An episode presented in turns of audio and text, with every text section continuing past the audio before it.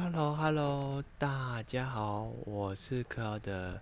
接着我们来谈谈《三字经》第三十五则，《三字经》夏有禹，商有汤，周文武称三王，夏传子，家天下四百载，天下色。我们这两段话分别为上跟下，上。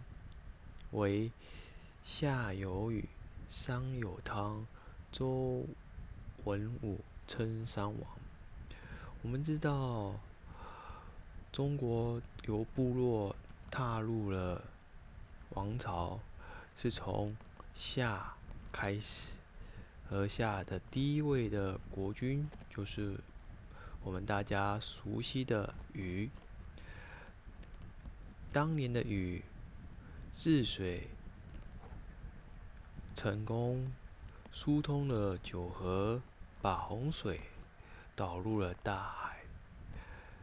老百姓非常的感谢禹，连当年的舜有意把这王位传给了禹。接着，商汤、周文王、周武王都是贤人。也被称为三代圣人。下段话则是夏传子，家天下四百载，天下色。本来的禹也是想要模仿舜当年禅让制度。因此，他挑中了义，只是所有的诸侯一致认为禹的儿子启也是非常的贤能，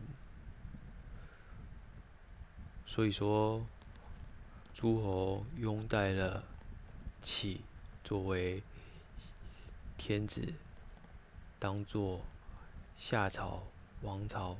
第二任的国君，从此之后，所有的王朝都以家天下来治理所有百姓。夏朝呢，经历了四百年而改朝换代，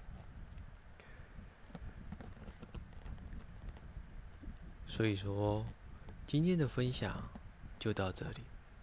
我是克劳德，喜欢我的人请帮我按个赞，你的按赞是我前进的动力。谢谢你的聆听，下次见。